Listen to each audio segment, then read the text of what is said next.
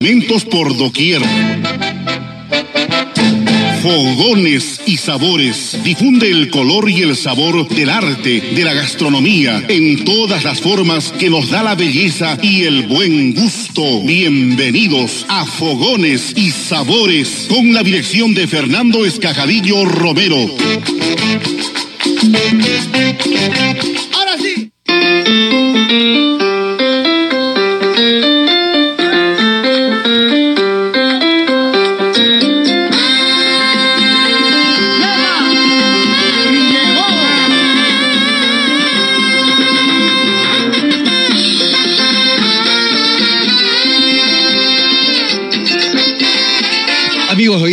Y Sabores, tengan ustedes muy buenas tardes. Es grato saludarlos a todos ustedes a través de las ondas de Radio San Martín en sus dos frecuencias, 1380 en la M, 97.7 en la FM y a nuestros seguidores virtuales en el mundo a través de nuestra plataforma virtual www.radiosanmartin.pe. El día de hoy, amigos oyentes de Fogones y Sabores, les traemos unas deliciosas preparaciones humeantes que alegran el alma, el corazón, con distinguidos invitados que sábado a sábado comparten con todos ustedes sus deliciosas preparaciones para que ustedes se animen a cocinar y a preparar en sus hogares. El día de hoy también es un día importante, donde tenemos que siempre derrochar mucho ánimo, mucha esperanza, porque pronto, con la bendición de Dios, saldremos adelante de esta pandemia. Como les comentaba, amigos oyentes de Fogones y Sabores, ya la mesa está servida, alisten, alisten ya todos sus recetarios, porque es una forma también de compartir y nosotros también seguir difundiendo y promoviendo la cocina peruana.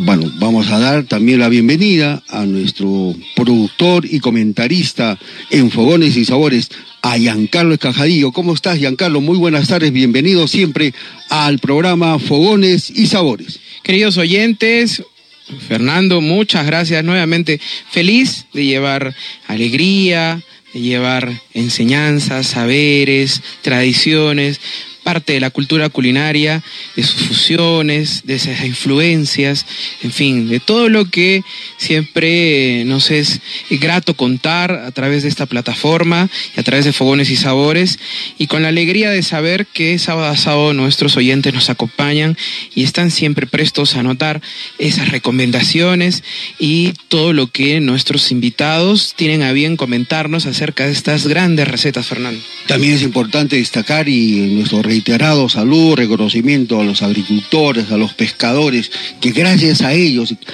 son parte del eslabón de esta gran cadena que es la gastronomía peruana, Giancarlo. Definitivamente, Fernando, porque son parte importante no solamente de la producción nacional, sino que muchas familias eh, justamente nos permiten tener, ser una gran despensa de alimentos a nivel nacional y todas se dedican, gran mayoría de, de, de, estas familias se dedican a la agricultura y eso es importante destacarlo porque durante todo este proceso de pandemia también nos han alimentado, nos han proveído de alimentos y eso hay que rescatarlo, hay que comentarlo y agradecerlo también. En algunos casos incógnitos, pero creo que nuestro programa Fogones y Sabores siempre ha comentado de la presencia importante de, de estos personajes, de estos hombres y mujeres que desarrollan diferentes actividades en el campo, en el mar, en los ríos, y, y eso creo que es valorable destacar sábado a sábado porque ustedes también amigos de, Fogones y Sabores deben tenerlos siempre presentes a estos seres humanos. Fernando, y, es que también son eh, gran, eh, gran eh, digamos, parte o es una, una, parte importante dentro de la oferta gastronómica nacional porque son justamente los proveedores, ¿no? Que luego ya hacen y constituyen este esmero, este ingenio y orgullo también que tenemos de nuestros cocineros, ¿no? Es que sin esta, estos insumos definitivamente no podríamos tener toda esta oferta, esta culinaria gastronómica y sobre todo la creatividad que es posible también vencer y que hace posible vencer cualquier adversidad, sobre todo en estos momentos que necesitamos de mucha solidaridad, de esfuerzo, de dedicación, también para que nuestros amigos eh, dedicados a la gastronomía, tanto restauradores, emprendedores, puedan seguir adelante, Fernando, porque las cocinas no se apagan, las cocinas no se cierran fogones están prendidos, Giancarlo. Bien ese, ese punto porque creo que es justo reconocer también a nuestros cocineros, a nuestros emprendedores que en estos momentos complicados y difíciles que están pasando nos solidarizamos con ellos porque creo que juntos también el programa, con ellos, recordando siempre a todos nuestros amigos entes de fogones y sabores las diferentes preparaciones, los mantenemos vigentes y eso es importante. Reconocer también a nuestros colaboradores que sábado a sábado, a nuestros amigos cocineros, a nuestros emprendedores que participan en nuestro programa compartiendo las diferentes preparaciones, las diferentes recetas para que usted, mamita linda, en su hogar se anime a preparar. Fernando, ciertamente, eso, es bastante, bastante real. Y Fernando, te hoy vamos a tener un programa variado porque tenemos recetas importantes, pero que nacen también de una influencia muy importante, que no hay que olvidar, porque el mestizaje culinario justamente que nosotros tenemos ha, ha nacido por todos estos, estos influjos regularmente europeos y hay que eh, eh, destacar a una comunidad importante que llega allá en el siglo XIX y tiene muchos años más atrás, digamos, eh, de, eh, migración al país y es la comunidad italiana. Ya desde la época del virreinato había migración italiana, sin embargo el pico más alto se alcanza en el siglo XIX. Ya en los años de 1914 hasta 1950, muchos ciudadanos italianos llegan al puerto del Callao y no solo al Callao, vemos estas, estas influencias en muchas regiones muy cercanas a, Arequipa, por ejemplo, como Tacna, Moquegua, y en fin, eh, se dice que hoy más de 75 mil eh, ciudadanos italianos viven en el país y definitivamente hay que destacar que ese, eh, esa combinación, la posibilidad de amalgamar sus costumbres con las nuestras, han hecho de la gastronomía peruana también una, una, una, una, gastronomía mucho más potente porque esa, esa, influencia ha recaído no solamente en el uso de insumos, sino también en, propiamente en las técnicas culinarias que hoy día utilizamos. Bueno, el día de hoy, amigos, gente de Fogones y Sabores, a través de las ondas de Radio San Martín, vamos a compartir una deliciosa receta, un delicioso potaje de la culinaria peruana, un humeante, uh -huh. un delicioso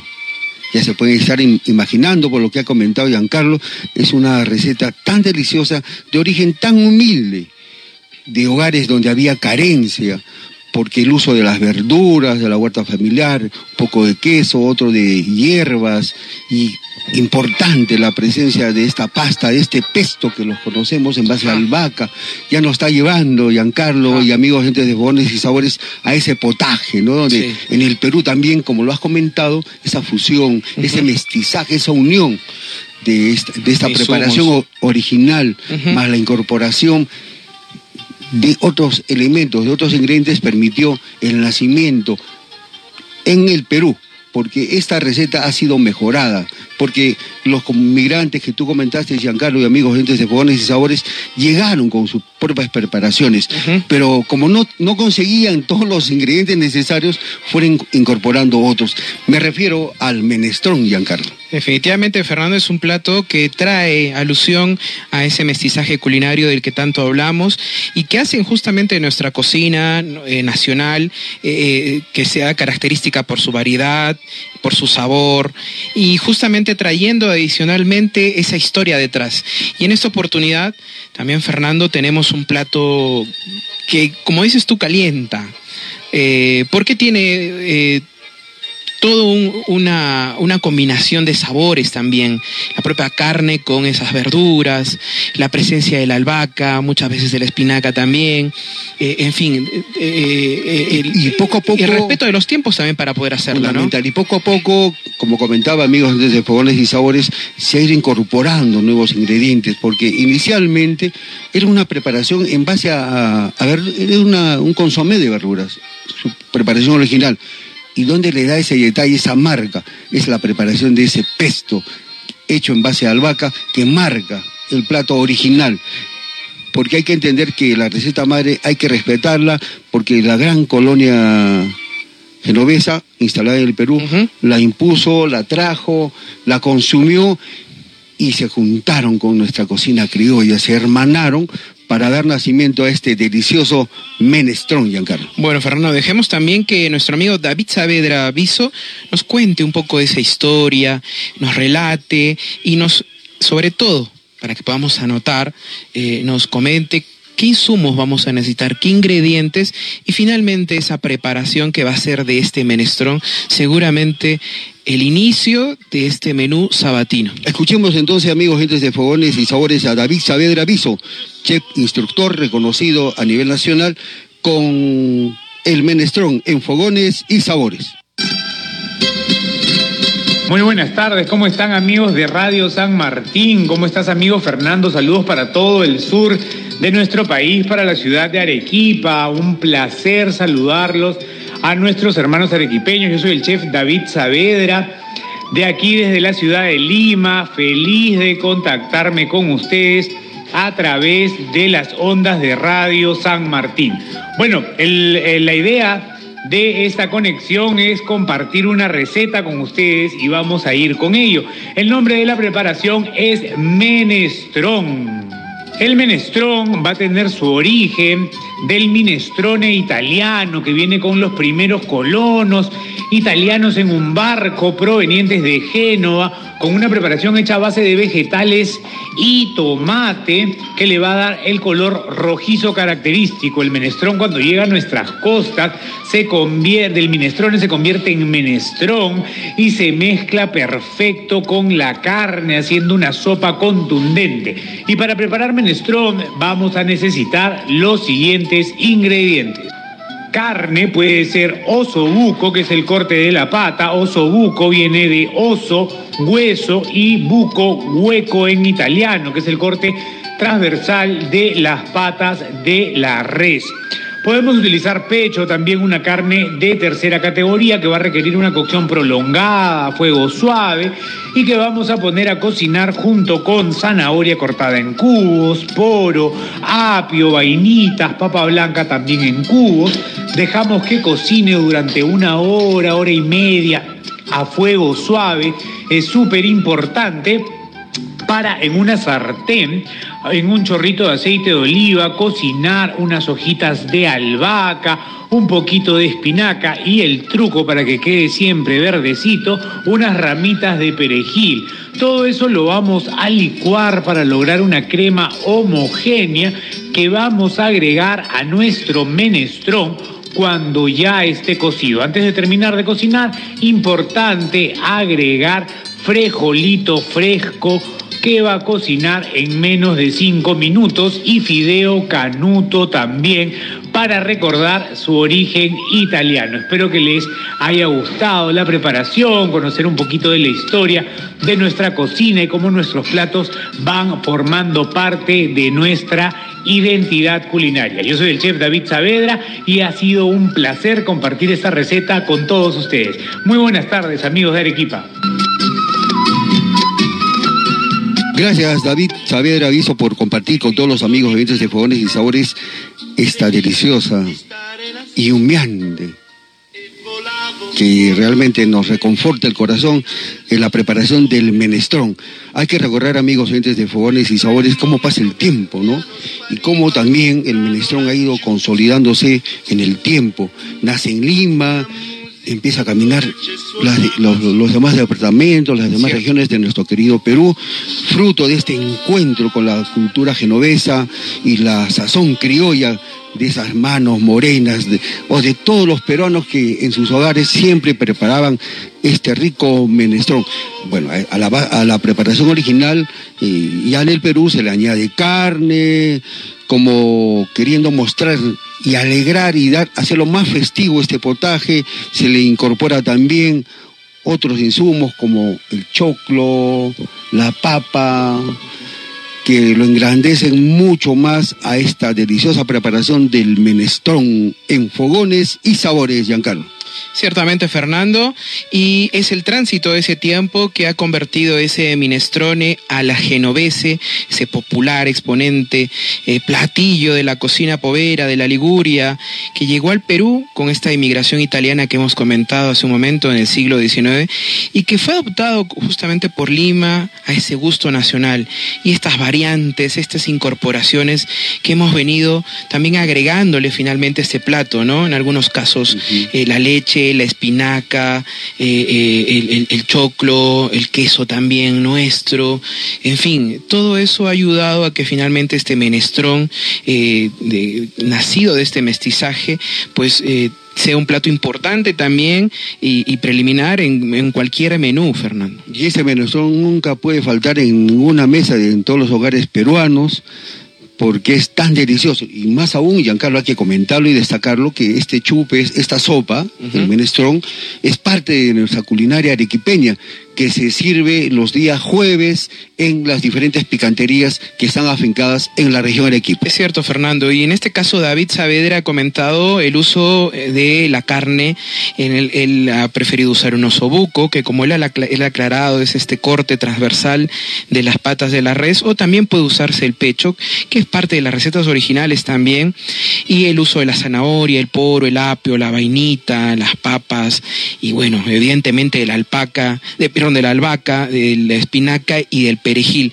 Pero no, algunas recetas también, y bueno, como él lo ha comentado, usan el frejol y en este caso una variedad que es el panamito, que evidentemente tiene que estar remojado a la víspera.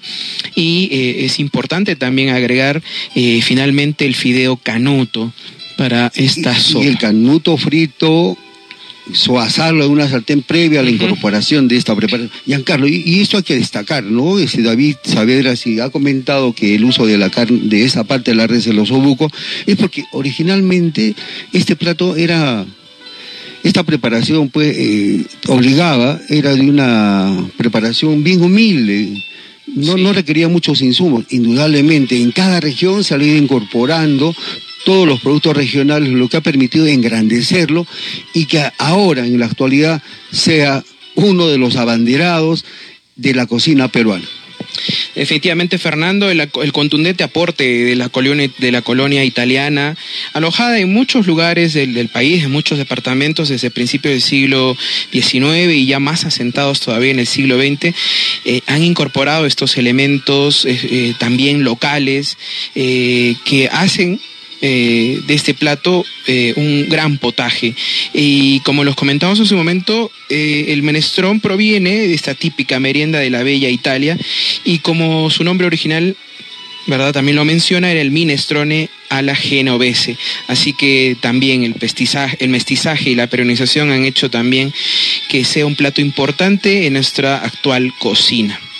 ¿Y cómo la importancia amigos de Fogones y Sabores, Giancarlo, y cómo esa preparación no solamente se quedó en Lima, ¿no? porque fue el primer encuentro original de esta preparación con los migrantes genoveses y, la, y, los, y los hacedores de la cocina peruana, sino que ha ido caminando varias regiones, ¿no? También tiene presencia en la preparación en la, región Tacna, en Moquegua, en Arequipa también lo hemos asumido, como yo lo comenté anteriormente, amigos oyentes de Fogones y Sabores, es parte de nuestra carta picantera los días jueves. Fernando, es cierto, hay que destacar ese, esa presencia eh, de los italianos en el país y que, como hemos dicho, se inicia ya en el periodo de la conquista y luego ya en el siglo XIX, durante la República y donde se acentúa mucho más esta migración, no solamente por, eh, digamos, la explotación del guano de isla y el salitre, porque eran eh, en suma los, las primeras, los primeros intereses de esta migración comercial. Y luego ya se asentaron muy probablemente muchos de ellos hicieron familia aquí, ¿verdad? Y como hemos comentado hace un momento, más de 75 mil migrantes italianos y ciudadanos italianos actualmente viven en el país. Y este plato, esta preparación, amigos, desde Fogones y Sabores que el día de hoy nos ha compartido David Saavedra Aviso, se le ha ido sumando diferentes ingredientes del campo. En algunos casos, frejoles, panamito. Las habas también. Habas. Choclo.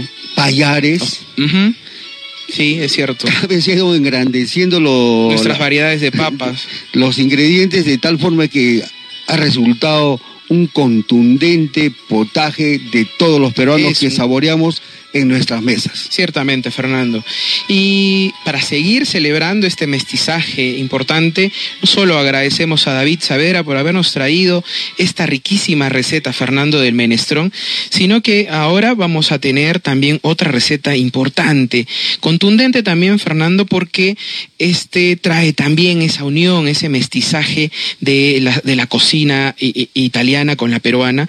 Y, y aquí eh, lo importante es también eh, esta preparación que al inicio también nos ha comentado David de este pesto, de esta, de esta salsa. De esta salsa. No, porque finalmente eh, en, ambos platos vamos a utilizar justamente esta, esta salsa eh, que trae esa unión de la albahaca, de la espinaca, de ajos, de queso fresco, muchas veces de pecanas, y que finalmente va a utilizarse para hacer, en el caso de, eh, del menestrón, para poder unirla a esa cocción de las carnes. Eh, y, y, en este caso, Fernando, Israel Laura, nuestro querido amigo, desde Cañete, desde la calle Santa Rosa 345, su local, Cañete nos trae unos tallarines verdes. Habría que destacar también antes de darle el paso a nuestro directo amigo, a nuestro embajador de la cocina peruana, Israel Laura, la preparación, en el, caso del menestrón, igual que la preparación de los tallarines verdes que has anunciado junto a nuestro amigo Israel Laura, son de dos tiempos, ¿no? Sí. Son de dos tiempos y es una construcción, es una suma de ambos procesos para poder tener ese rico y potaje contundente que has anunciado, Giancarlo. Fernando, y esa influencia también ha hecho que, bueno, el mestizaje del que hablamos ha hecho que cada vez más este plato, este tallarín, se vuelva cada vez más, eh, más eh, criollo, porque eh, ya nosotros hemos ido agregando adicionalmente otros insumos y, por ejemplo, en el caso de los tallarines verdes, se acompaña muchas veces con un bistec. Entonces, no dejemos esperando más a nuestro amigo Israel. le damos la bienvenida. escuchemos esta riquísima Laura embajador de la cocina peruana con los tallarines verdes en fogones y sabores. Hola, ¿qué tal amigos? Soy Israel Laura y quiero enviar un fuerte saludo sobre todo al programa Fogones y Sabores y a toda la ciudad de Arequipa, que la están pasando lo mejor posible. Y en esta ocasión quiero compartir con ustedes una receta que les va a encantar. Mi receta de tallarines verdes. ¿Cómo hago yo la salsa? La hago solamente con pura albahaca, ajos, queso fresco y pecanas. Y evidentemente aceite de oliva. Para esto, cogemos unos 5 o 6 dientes de ajos generosos, bien grandes, los más gorditos. Los vamos a poner en una sartén con aceite de oliva. Vamos a dorarlos un poco. Y cuando ellos hayan cogido color, vamos a añadir la albahaca, ya previamente lavada y deshojada con algunas ramitas tiernas cocerlo. ¿Y por qué vamos a cocerlo? Porque de esta manera la albahaca no nos va a caer tan pesada. Si la consumimos cruda, nos va a molestar un poquito al hígado, ¿ya? Vamos a cocerlo con los ajos, el aceite de oliva y posteriormente lo vamos a poner en una licuadora con un trozo generoso de queso fresco, un buen puñado, un buen puñado de pecanas y un chorro generoso de aceite de oliva. Ponemos al punto de sal y pimienta y licuamos. Tenemos que encontrarlo a nuestro gusto tiene que quedar además untuosa y con esta salsa que podemos emplearla no solamente para los tallarines, sino para cualquier tipo de ensalada, por ejemplo a base de papa y tomate y queso y, más cosas u otras verduras, es una salsa totalmente versátil, ¿de acuerdo? Pero la pueden acompañar con su famoso vistecito. ¿Cómo aderezo yo el vistecito? Con sal, pimienta, ajo molido y un poquito de comino. Hecho para coronar nuestro plato bandera. Espero que lo disfruten y hasta otra será conmigo. Muchas gracias a ustedes.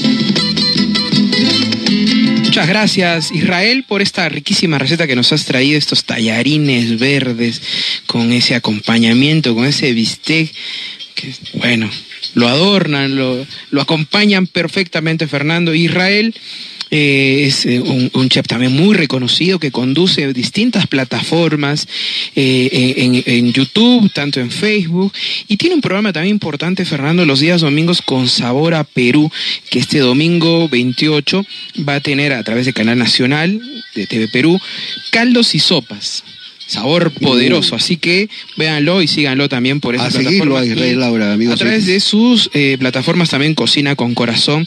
Y Fernando Israel evidentemente por esta influencia también que tiene de sus padres, su papá era huancabelicano y su madre ancashina, definitivamente tenía que traernos un plato con ese mestizaje, esa unión y esos, esas recomendaciones que nos ha traído él a través primero de esta preparación de este pesto, de esta salsa, para luego ya acompañarla de este riquísimo bistec eh, eh, sobrepuestas sobre estos tallarines verdes, Fernando. Se puede destacar, amigos entes de fogones y sabores, que los tallarines verdes deben ser uno de los platos caseros peruanos más entrañables, más preparados, ahora más que nunca y siempre, que lo consumimos todos en los diferentes hogares y especialmente en muchos espacios gastronómicos, es su potaje bandera.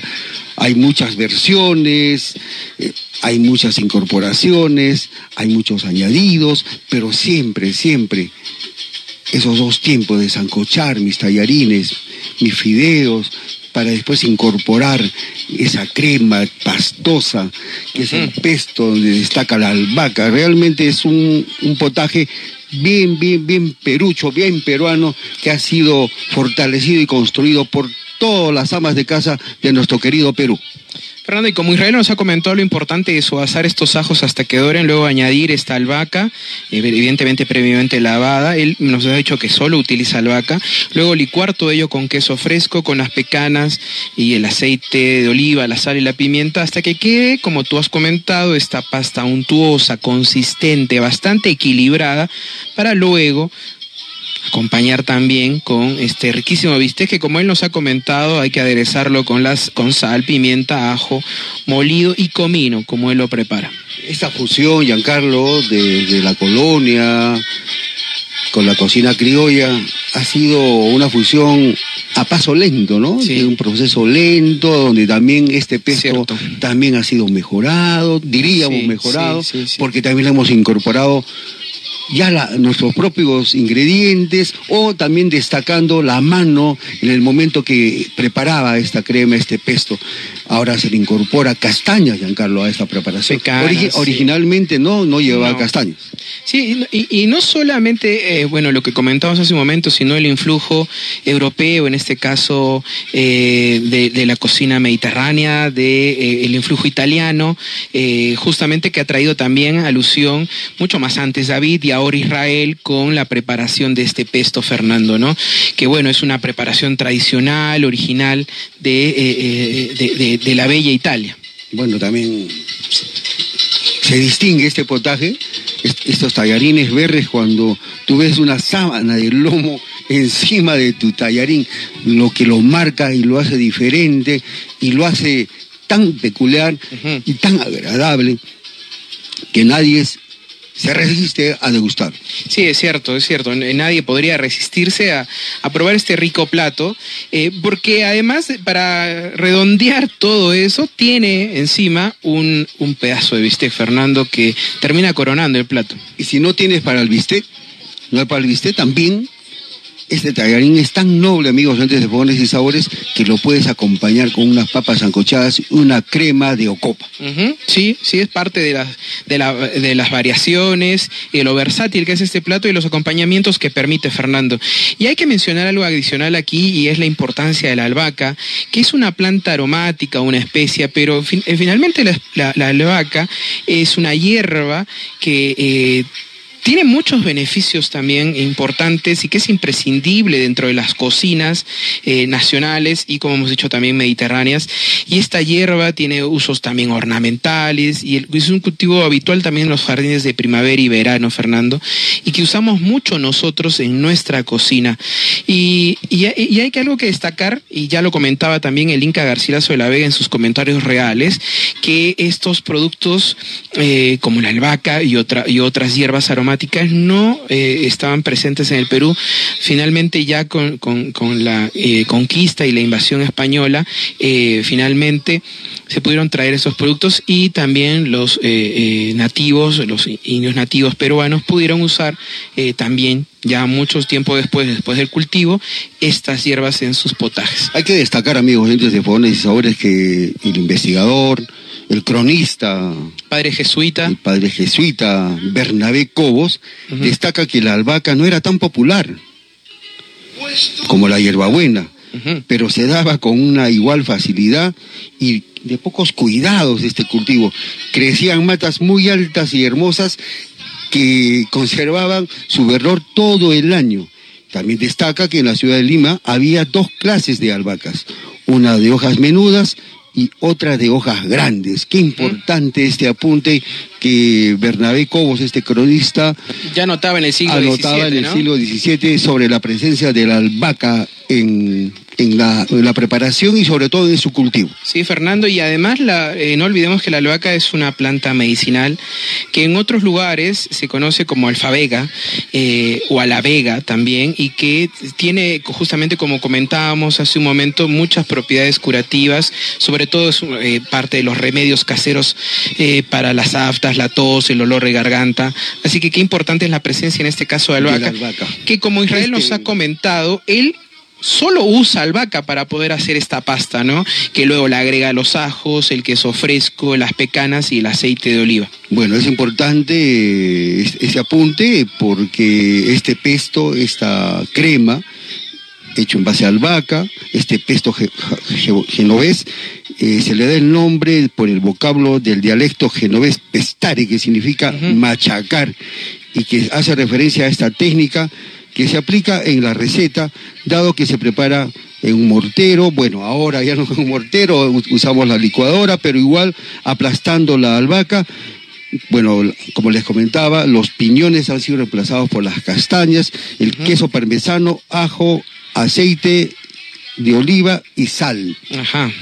Fernando, y como comentamos hace un momento, la agricultura familiar eh, eh, de, estos, de, estas familias que durante todo ese tiempo de pandemia nos han proveído de grandes alimentos y, del esfuerzo también de sus manos eh, y de, la cosecha en las tierras, eh, hoy día ha dado frutos y es que el Ministerio de Desarrollo Agrario y Riego del Perú ha generado un catálogo virtual digital que oferta más de 580 productos de estos hombres y mujeres del campo. Importante esto porque nosotros podemos entrar a catálogo.midagri.gov.p y encontrar distintas categorías y poder adquirir estos productos tales como el café, el cacao, productos cárnicos, fibras naturales, flores y plantas ornamentales, alimentos frescos, lácteos, las hierbas, infusiones, ahí vamos a encontrar esta riquísima albahaca también, piscos, vinos, alimentos eh, procesados, semillas, colorantes naturales, snacks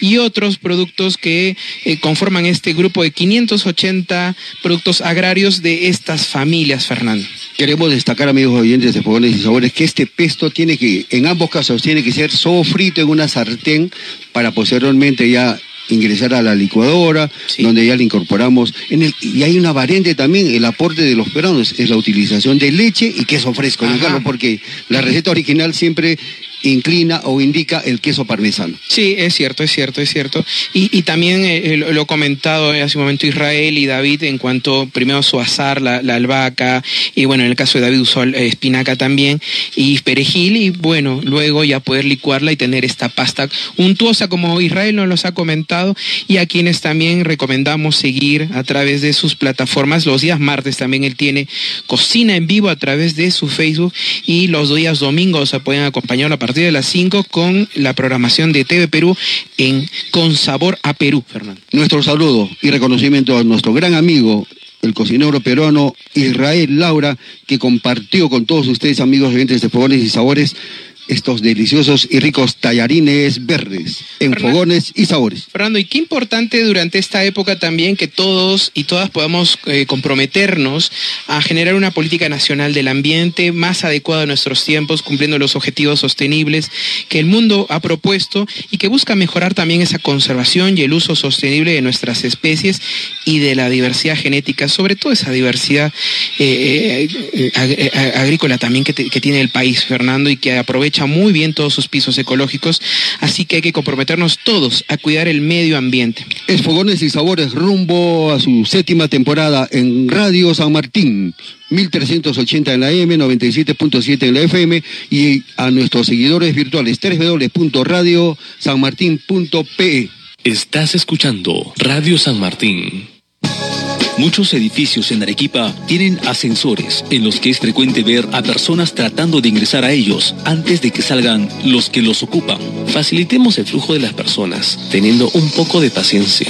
Es un mensaje del grupo Roberts, distribuidor de vehículos Renault, Mazda, Suzuki, Citroën, Chang'an, Haval y Jack.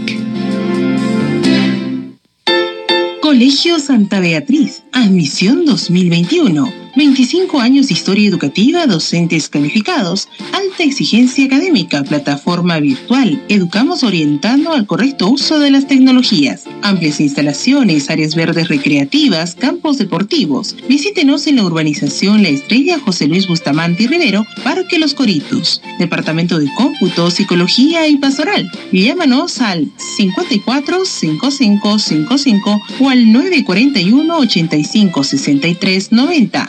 Santa Beatriz, el mejor. Desde este lunes, primero de marzo a las 8 de la mañana, Tu Voto Decide. Programa político que brindará todo lo necesario para estar informados sobre los que aspiran a un cargo político en el marco de las elecciones generales 2021. Tu Voto Decide. Tendremos entrevistas, debates y mucho más. Tenemos una cita este lunes, primero de marzo a las 8 de la mañana por la multiplataforma de Radio San Martín, 52 años siempre junto a ti. Tu Voto Decide.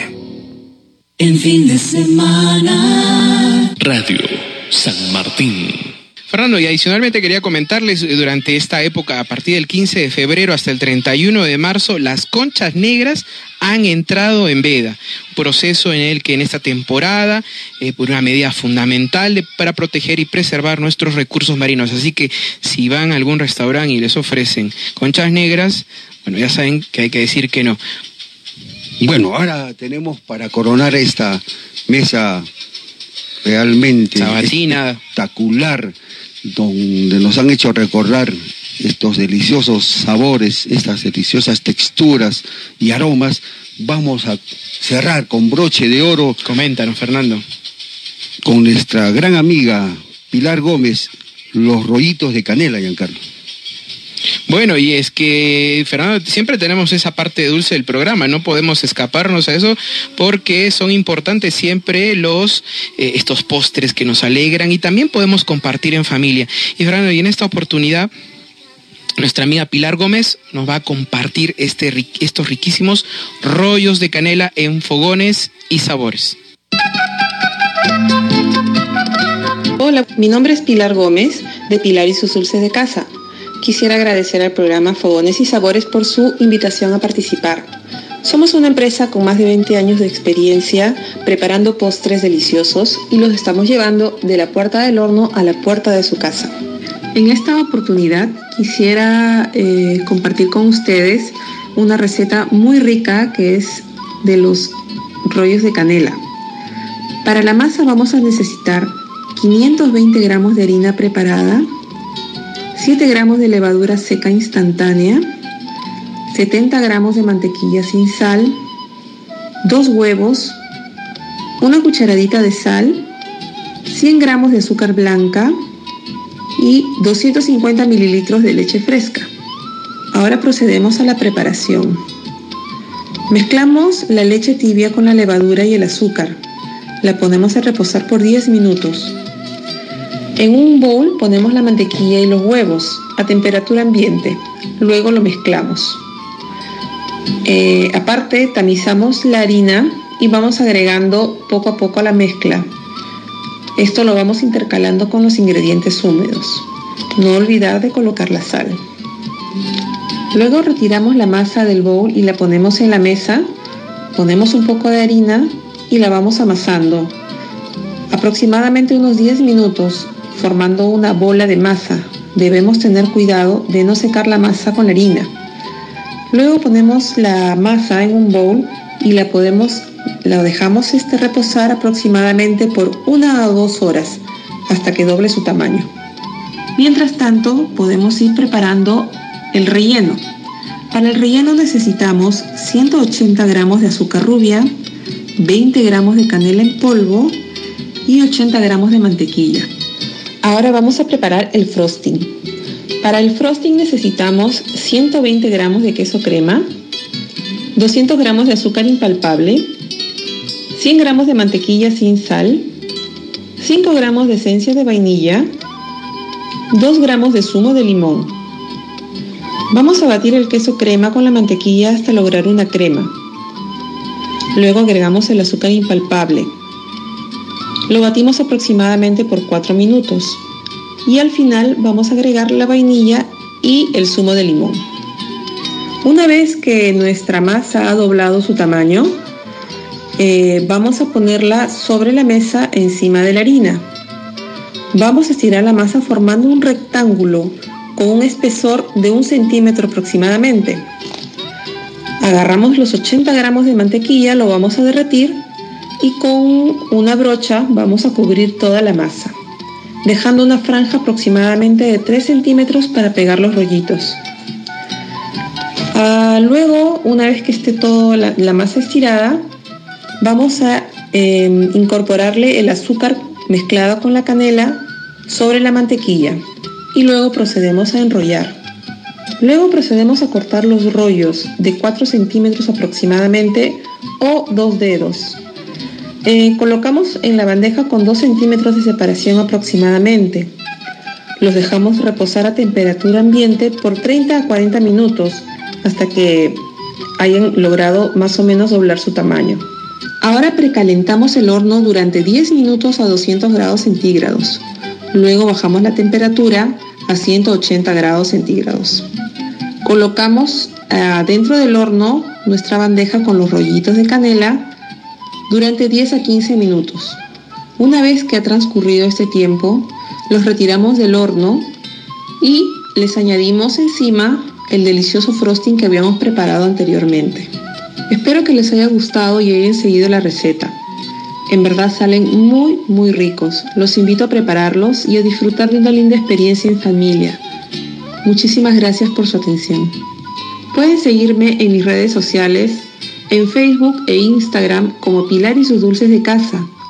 Acá podrán encontrar un video con esta misma receta donde explicaremos igualmente que ahora paso a paso cómo preparar este delicioso rollito de canela. Muchas gracias, los espero. Gracias Pilar Gómez por compartir con todos los amigos de Fogones y Sabores la receta, cómo se debe preparar el paso a paso de estos rollitos de canela. Hay que destacar, amigos oyentes de Fogones y Sabores, que Pilar Gómez tiene un emprendimiento muy bonito, muy lindo, muy dulce, al que lo ha denominado Pilar y sus dulces de casa. Ella es una emprendedora, ella está continuando ese legado que sus señores padres le, inculcaron, porque ella desde muy niña observaba, cómo sus padres preparaban, especialmente su señora madre preparaba los diferentes postres en familia. Ellos ya llevan más de 20 años en esta linda travesía tan dulce de preparar varios postres. Uno de sus preferidos, como lo ha destacado Pilar, es estos deliciosos rollitos de canela que el día de hoy ha compartido con todos los amigos oyentes de Fogones y Sabores, como dice su emprendimiento del horno a la puerta de su hogar, estas deliciosas, deliciosas preparaciones que nuestra amiga prepara y comparte con todos los amigos oyentes de Fogones y Sabores a través de Radio San Martín. Fernando, es que no hay que olvidar también los orígenes de nuestra cultura culinaria. Si bien es cierto, hemos tenido espacios importantes como en Arequipa y en otros lugares del país, en el caso de las picanterías, por ejemplo, también los conventos y esas cocinas conventuales han servido de origen para muchos de los postres y, de la gastronomía. Sin embargo, otro tercer espacio importante y uno, eh, diríamos, eh, donde hay un mayor eh, influjo y costumbres y, aprendizajes y adicionalmente el hecho de que todos puedan intervenir son los hogares, porque justamente ese tipo de postres que nos ha compartido en este caso nuestra amiga Pilar Gómez con estos rollos de canela y sus dulces de casa, bueno, definitivamente hacen alusión a eso. Y se han engrandecido en los hogares, ¿no? Las diferentes familias, porque para hacer un postre, un dulce o cualquier preparación siempre hay que tener ese espacio tranquilo, donde haya felicidad, tranquilidad y amor. Como ella dice, ¿no? Ellos eh, realmente elaboran sus propias recetas que han ido mejorando en el tiempo y ella continúa ese gran legado que sus padres inculcaron en ella para continuar esta deliciosa, delicioso emprendimiento al que ella lo ha denominado Pilar y sus dulces de casa. Sí, Fernando, y nos ha hecho el recuento de, sola, de, esas tres etapas de la preparación de estos rollos de canela.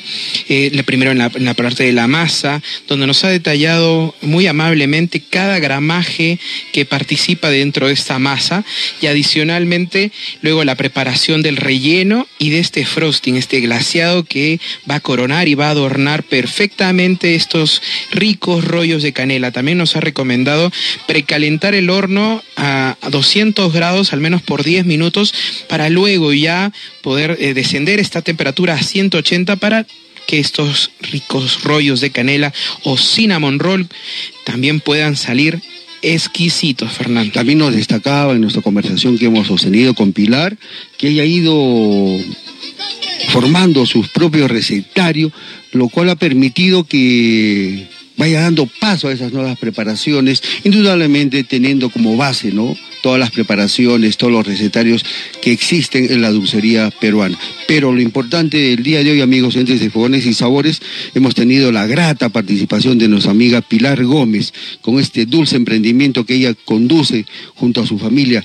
Pilar y sus dulces de casa, que el día de hoy ha compartido con todos ustedes los rollitos de canela. Fernando, y es que lo que comentamos hace un momento también es importante porque en los últimos años la cocina se ha visto arrinconada por los nuevos modelos y también la fuga del hogar, ¿no?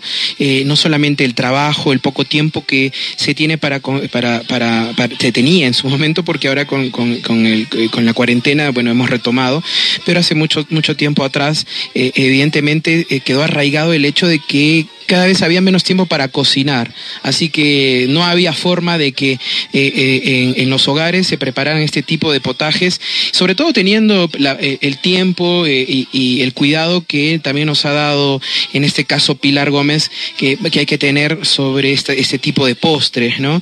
Y el paso a paso, el tener eh, muy bien todo pesado y los gramajes adecuados y sobre todo los insumos adecuados para poder preparar este riquísimo potaje. También Fogones y Sabores solidario con todos los emprendimientos, porque tú lo has destacado, Giancarlo y amigos de Y Sabores, muchos emprendimientos reposteros se han activado en estos momentos difíciles, donde muchas familias sabían hacer postres y, han tenido que prepararlos para después, al margen de, que su familia pueda degustarlos, pueda saborearlos, también los han puesto a la venta. Y a la fecha, muchos de ellos son muy solicitados. En el caso también de nuestra amiga Pilar Gómez, que ya es muy conocida, Hace poco la han entrevistado en un canal de televisión a nivel nacional y eso es muy importante valorar y, reconocer esa, esa, entrega, esa pujanza y ese liderazgo para continuar en este momento muy difícil a través de este dulce emprendimiento. Fernando, y en el, en el caso del uso de la canela, que es ingrediente principal de estos rollos, eh, eh, eh, también la canela, que nace el árbol del canelo, tiene efectivamente algunas propiedades nutricionales y beneficios a la salud importantes porque ayuda a controlar la diabetes, por ejemplo, porque justamente mejora la utilización del azúcar, mejoran los trastornos digestivos también, el problema si tenemos problemas espasmódicos, gases, diarreas, disminuye también la fatiga y mejora el estado de ánimo, ayuda en la digestión, como hemos comentado, combate infecciones en las vías respiratorias, también disminuye el apetito, eh, reduce la acumulación de grasa, en fin, también le eh, ayuda a la, presión arterial, así que es un, eh, un, insumo importante que adicionalmente tiene grandes aportes a la salud. Así que siempre hay que darse un gustito, un dulcecito que hace bien para la salud. En este caso, la preparación de estos rollitos de canela. No nos olvidemos, amigos, gentes de fogones y sabores, a la cocina no se ingresa por dinero y fama, se ingresa porque se ama. Ah, Fernando, y bueno, ha llegado el momento de despedirnos, Fernando, de agradecer también a todos nuestros eh, oyentes su preferencia y que sábado a sábado nos puedan elegir y que nos escuchen y sobre todo nuevamente recomendarles todas las medidas de seguridad posibles, ahora que se ha levantado eh, la cuarentena a partir del 1 de marzo y que seguramente nuevamente saldrán a las calles en un gran número. Eh, Fernando... no hay que olvidarse que estamos en estado de emergencia, no bajemos la guardia, es muy importante respetar todos los protocolos o las reglas de oro que hemos denominado en fogones y sabores, ¿no? El lavarse las manos por 20 segundos, el uso correcto de la mascarilla y el protector facial importante, el distanciamiento social. Fernando, agradecer a todas las personas que nos escuchan en todas las plataformas a través de eh, eh, no solamente las ondas radiales, sino que nos siguen en Facebook, a los que nos saludan también, muchas gracias, a los que siguen, a los que recomiendan algunos potajes, eh, también en, en, Instagram también a los que nos escuchan y nos dan su preferencia. Y Fernando, un saludo especial también a nuestro amigo Arturo Carrillo, que desde Arequipa para el Mundo, en su plataforma de Spotify, también nos ayuda a difundir el programa en estas ediciones de cada sábado. Siempre nuestro saludo y reconocimiento a Wilber Ábalos y a toda la familia de Radio San Martín, a nuestros seguidores en las redes sociales, en Facebook. Nos encuentra como Fogones y Sabores en Instagram, Fogones y Sabores Perú. Bueno, Fernando, nuevamente como siempre comentamos, la cocina es un lugar de encuentro, de sabores, de conocimientos, de amor, de tradiciones, de compartir. Son muchos de, los elementos y valores también que necesitamos siempre y más todavía en esta situación. Fernando, y queremos agradecer a nuestros tres invitados de hoy. A, David Saavedra Aviso con la preparación y haber compartido el menestrón en fogones y sabores. De este plato, de este mestizaje ítalo-peruano y también a nuestro amigo Israel Laura, que nos ha traído estos riquísimos tallarines verdes acompañados de ese bistec. Y finalmente, en la parte dulce, eh, el aporte de nuestra amiga Pilar Gómez, que nos ha traído estos rollos de canela para disfrutar en familia y en casa. Bueno, nosotros nos vamos, nos despedimos hasta el próximo sábado, amigos oyentes de Fogones y Sabores, a través de Radio San Martín. De nuestra parte, buen provecho, bendiciones a todos.